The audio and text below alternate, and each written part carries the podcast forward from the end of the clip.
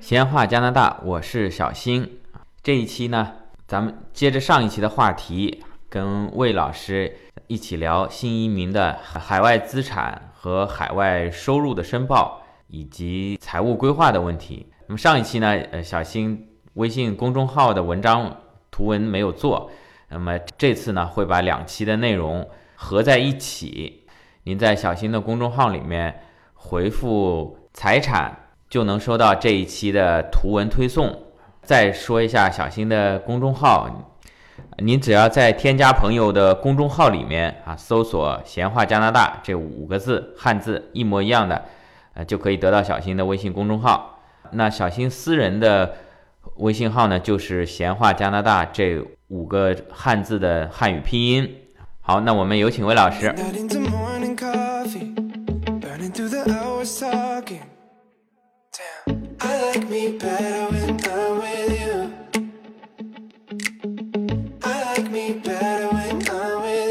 那刚才说了一个是房产、汽车，还有个人账户上这点钱。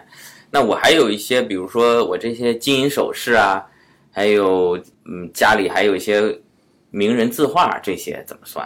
你问的问题都很专业啊，嗯很好。那么总体的我没有啊，先跟听众们说一下，我我是替朋友问的啊。呃呃呃，总体的规定呢是就是个人自用的物品呢是不需要申报的。嗯。比如我们说这个古玩字画，如果这个古玩字画呢，我收藏是我的一个爱好，嗯，那么我我我我喜欢这个古玩字画，我每天把它挂在家里面，啊，我在我我放在橱子里面，我自己鉴赏，自己喜欢，那么这种呢是不需要申报的，自自用的物品。嗯，那么换一种概念呢，就是另外一种情况，就是说呢，我是一个这个呃交易商，哦啊，我手上有很多的古玩字画，我收这些古玩字画的目的就是为了再重新把它卖出去，再卖这是我的一种投资品。嗯，那么这时候你的这个古玩字画呢，像这种情况下你就需要什么。像马外东这样的，他可能 又是喜欢，但他也往外卖。嗯这这。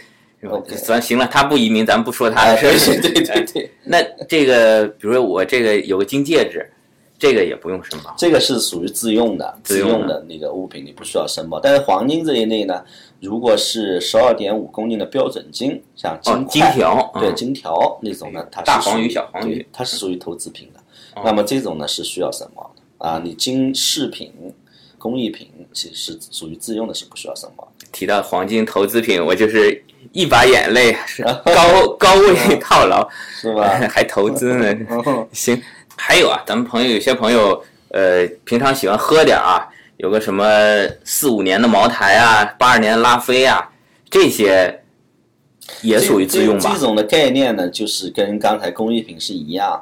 如果呢，我们收藏这些酒的目的呢，是将来就是我的爱好，是我的个人的一个所谓的 enjoyment，这个个个人的一个享受。嗯那么它是不需要什么的，是作为自用的物品来、嗯来来处理的。嗯哦，包括我那零二年的普洱是吧？是这概念应该。是应该是魏老师，刚才我们在谈的过程中断断续续，其实也讲到了两方面，一个说海外资产的申报，一个是所谓海外收入。就比如说那房子，如果我是出租，首先它作为我的一个资产，我要申报。但是每年如果产生了房租，我还要作为一个海外收入的申报。您能再讲讲这个这个？对这个我们之前讲过，就是我们成为加拿大税务居民之后，我们有两个义务，一个是我们全球收入在加拿大汇总申报的义务，那么这个义务就包括了你刚才举的例子，就是我们如果在中国有出租的房产，那么出租的房产的这个租金的收入是要作为我的全球收入在加拿大缴纳税收的。在中国，如果我们说已经开票，在税务局开票，已经在中国交纳的个人所得税部分是可以抵减加拿大应交个人所得税金的。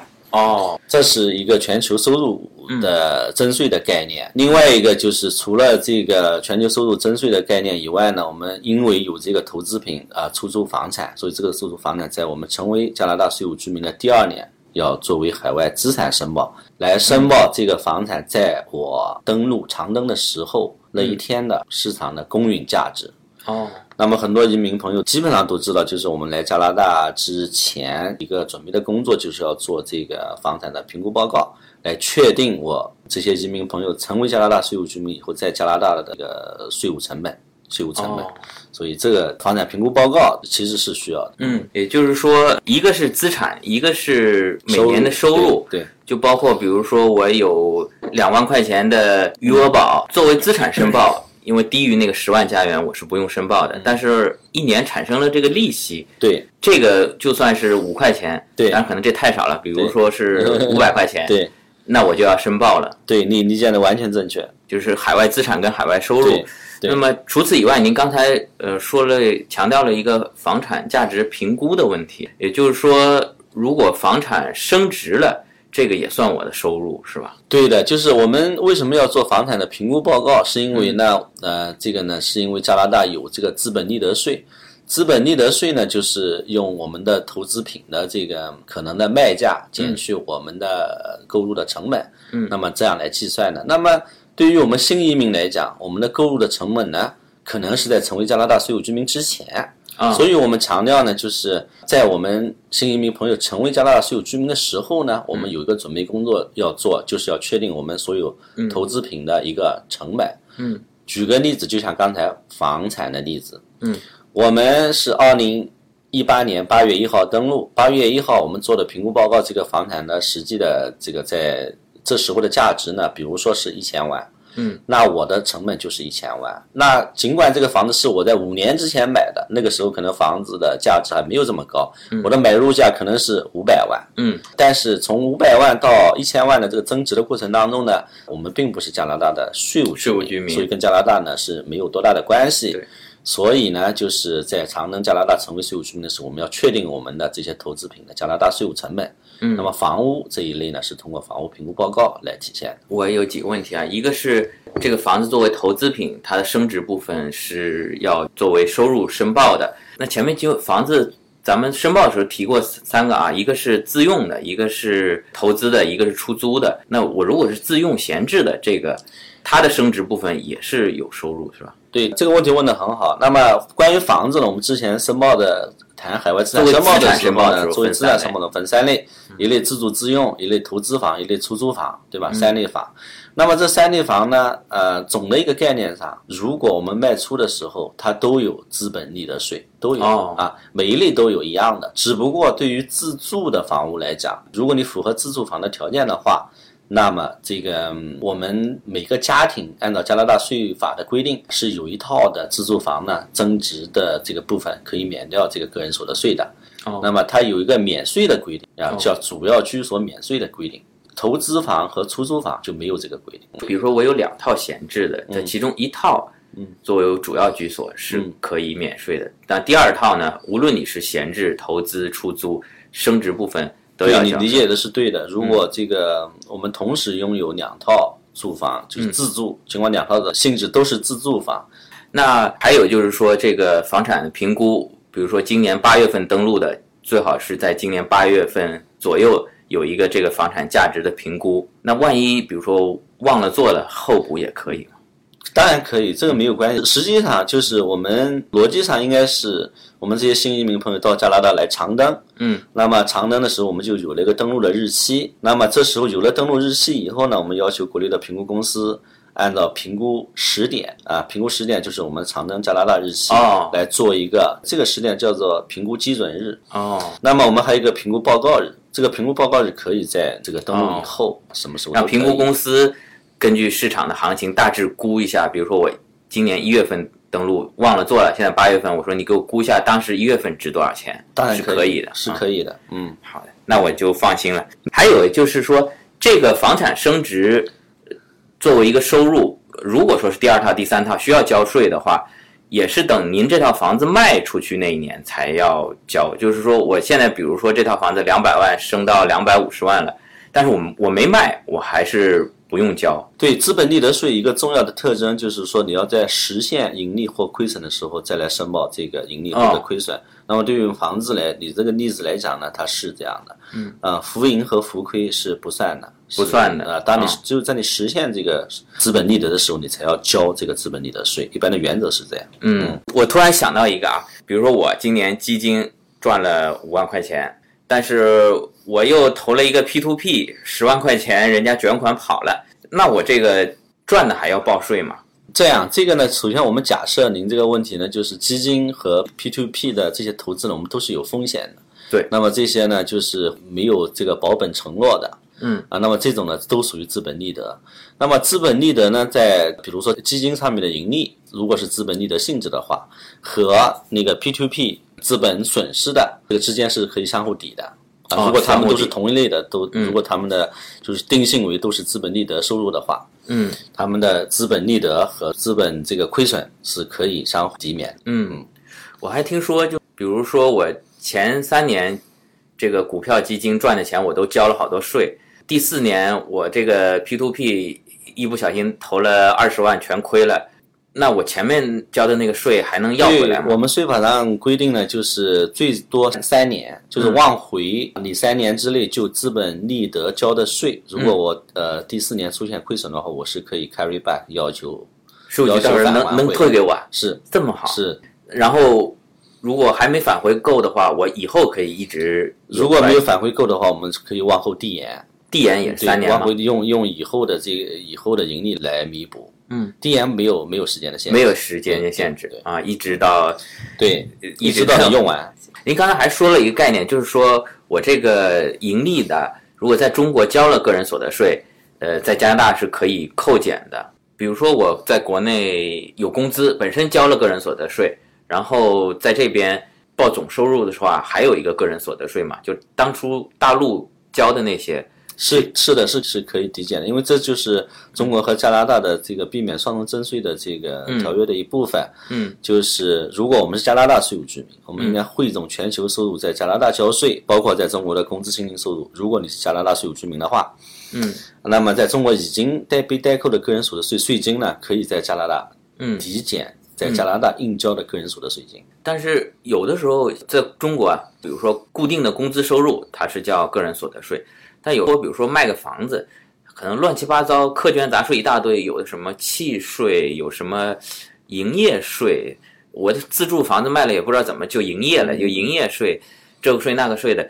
这些税单我都可以作为个人所得税。对这个问题问得很好，他们是不一样的，在价值是不一样的。嗯，在中国已经交的个人所得税的部分，如果有税票作为证据的话，是可以全额抵减在加拿大要交的税的。嗯，要抵的税金。嗯，但是你的这个例子里面，如果是契税啊、营业税啊，还有一些教育费附加呀这种税费的话，它只能作为成本抵扣啊，不能直接抵减税金，它只能抵减你的收入。哦，就当算一个成本，对，抵收入，对对对。刚才听您讲了这么多啊，我回去也得好好消化消化，咱们听友可能也得反复听几遍。那么总的来说，咱们中国有句话，纳税光荣嘛，也是享受政府给予我们一些福利，我们当然应该是合法的纳税。但是同样的，我们作为新移民啊，生活也不易，也希望能够做到合理的避税。您能给我们支支招吗？对这个呢，就是我们现在其实从中国来的新移民呢，其实大部分现在都是有一定的资产。我们一般呢，就是对这些中国新移民朋友过来税务规划呢，我们我们首先考虑问题是这样考虑的。这个我同时也建议听友们，如果你们是这种类型的话，你们的呃考虑问题的方式也应该是这样。嗯，首先呢，就是我们要确定我们家庭的税务结构。什么叫税务结构呢？就是前面我讲的，根据我们每个家庭的不同的情况，是夫妻两个都成为税务居民，还是我们有一方成为税务居民，有另外一方不成为税务居民。嗯，那么这个家庭税务结构，首先你们要考虑的。那么考虑家庭税务结构的出发点是什么呢？出发点就是我倾向于用数据来说话，啊，和家庭的这个实际情况来说话。就是说，我们收入类型比较复杂、比较多，然后资产类型也比较多的这些家庭呢，我们可以做一个测算。我们夫妻两个都作为税务居民，我们的税负是多少啊？那么在一家两制的情况下，我们的税负是多少？最后我们有一个数字出来。那么这个数字我们看是不是值得去做一家两制？嗯那么这是我们需要考虑的一个方面。另外一个方面就是我们的实际的情况，比如说我本来就没有条件到加拿大来，因为我在中国有很多事情要做啊哦，本来我。准备放弃加拿大税务居民，我只是老婆孩子来，我自己本人还有很多事情要做，我不来。呃，可能客观上五年之内做不满两年，那么这种呢也可以考虑这种方式，但是呢，最主要的还是要看我们的税务的负担有什么不同。如果举个例子，我们是中国的高管，然后我们所有的个人所得税都按照中国的税率呢，最高税率都被扣了税了，那么这种呢，因为我们刚才讲了。在中国已经交的个人所得税可以抵减，那么其实最后的差别不是特别大，有没有可能比加拿大这边还高？一般不会，一般不会啊。还是是我们所有的像这种类型的，我们都是到加拿大，呃，所有的中国的高管过来以后，还是都是要补一点的，还是稍微补一点，但差不多，差不多。差别不会不会特别大，不会特别大，数字不会特别大嗯啊。这样呢，首先你们要考虑这个家庭的税这是务结构。先把大的背景，对对对对对。大的这个对基本法先定下来。对，你说的对了，大的方向要定下来。嗯然后呢，就是根据这个你是做一家两制呢，还是夫妻两个都是税务居民呢，来做不同的规划。嗯，那么规划的着重点不一样。一家两制的规划的重点如何保持非税务居民这一方在事实上符合成为非税务居民的条件，条件，对吧？不能被税务局挑战。如果都成为税务居民呢，如果家庭资产比较多、收入类型比较多的话呢，我们基本的思路呢是，我们可以设立一个海外的这个家庭信托啊，我们可以设立一个加拿大的家庭信托。当然，这个要看这个家庭的整体的情况，小孩子有多大，跟这个遗产的传承呢，我们也要结合起来。呃，两个两个家族基金的这个作用不一样。海外的家族基金呢是用于免税，嗯啊，用于在一个安全的地方存放我们的这个资产，用于就是我们有明确的资金的来源。那么这些海外家族基金朝加拿大汇款的时候呢，它的来源非常清楚，不会呢被加拿大税务局审计。那么这个是海外信托的这样一个作用。那么我们可能要建一个加拿大的信托。那么加拿大信托我们有分摊收入的功能啊，我们有一定的税务优惠的这个扩大的一些功能。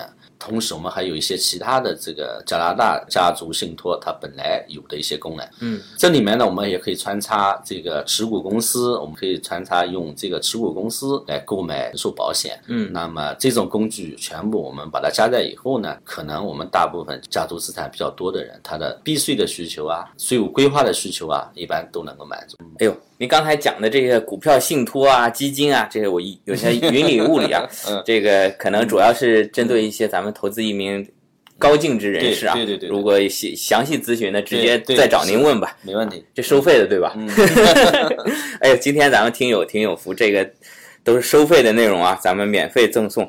那作为我们普通人，比如说有些存款，或者说有些房产，比如说魏老师，我举个例，我我把我的存款转给我的亲戚，让他们代我持有，这可以吗？呃，这样哦，我们就是啊，比如说啊，我就没多少钱，嗯，像这种税务规划呢，就是其实现在在网上啊，在这个听友们就新移民群之间啊，嗯。可能他们之间有一些交流，有很多的做法呢，都是可以说是道听途说的，或者就是跟加拿大税法呢，其实它是有一定差距，就就是我们的想象啊，跟加拿大税法其实是有一定差距的。所以说，真正的要做税务规划，还是要请有经验的会计师，知道加拿大税法的这这个背景，嗯，然后知道加拿大税法的最新的这种判例，嗯啊，有丰富的和加拿大税务局这个打交道的经验的会计师来做。嗯，那么我举个例子，就是比如说，比如说你刚才您这样的，你刚才提的这个问题，嗯就是说啊、我在成为加拿大税务居民之前，可能我有一千万，我把这个一千万呢，我不想带到加拿大来，我也不想放在中国的名下，因为现在我们。就是刚才讲了，成为加拿大税务居民之后，嗯这个一千万产生的收益，比如说每年百分之十的收益，我要在加拿大交税。我最起码存个定金，啊，百分之三的利息。对对对对，但是我不想不想交税，那么我就把它交汇给我的父母，对吧？嗯在他的名下进行代持。那么这个之前呢，我们在加拿大有一个法院的判例，他这个判例就是说呢，跟我们的情况非常相似，就是说这样一个移民成为加拿大税务居民之前，把这个钱呢转给父母，父母呢每年按照百分之十的这个取得这个收入。他有啊。投资渠道有百分之十的收益，嗯。啊，每年呢，他父母都把这个一千万的百分之十一百万打给这个加拿大税务居民，嗯，这个呢，后来呢就跟加拿大税务局挑挑战他的这个这个税务局发现了。对对对，嗯然后呢我们就到了法庭上，那么法院判例最后是认为这个一百万应该是属于加拿大这个税务居民的这个收入，属于他的收入，尽管是他父母投资，对，因为本质上这个一千万呢是他的。哦，啊，那么他产生的收入也应该是他的。官司输了，那要坐牢吗？呃，这个 case 倒是没有坐牢，他没有那么严重。嗯对对。对，他这个 case 没有坐牢，但是他被追缴了税收，追缴了罚款，追缴了利息，当年按照每年十万该交多少所得税交，然后补利息，加上罚款，加上还有罚款，对对对对，这是一个 case，所以说我们在税务规划的时候呢，就是嗯采取各种方式呢，它都有一定的条件和一些重要的注意事项。如果不注意去规避的话呢，就会产生比较严重的后果。这个属于是自作小聪明了，等于 结果是损失大了。那行，今天也非常感谢魏老师来做客我们闲话加拿大节目，给咱们听友提供了这么多满满的干货。我自己回去也要再听五遍。咱们听友如果还有什么进一步的问题，也欢迎给小新留言，给魏老师留言。好的，没问题。好的，再见。再见。I stay for a long time cause I like me better when I like me better. 啊，这期的内容就到这儿了，很多话题啊，可以说今天只是蜻蜓点水，小新自己也感觉到意犹未尽，但是也可能对有些听友来讲，一些财务知识啊，感觉比较复杂，比较枯燥，不感兴趣啊，没关系，咱们听友如果有任何的疑问啊，或者说想要进一步的咨询啊，欢迎通过。各种渠道吧，给小新留言，在这个音频平台下面，或者微信公众号、私人微信、微博都可以。也欢迎大家评论、点赞、转发。咱们下周再见。Get to too much talking. I might have to tell you something. Damn. I like me better when I'm with you. I like me better when I'm with you. I knew from the first time I stayed for a long time I like me better when I like me better when I'm with you.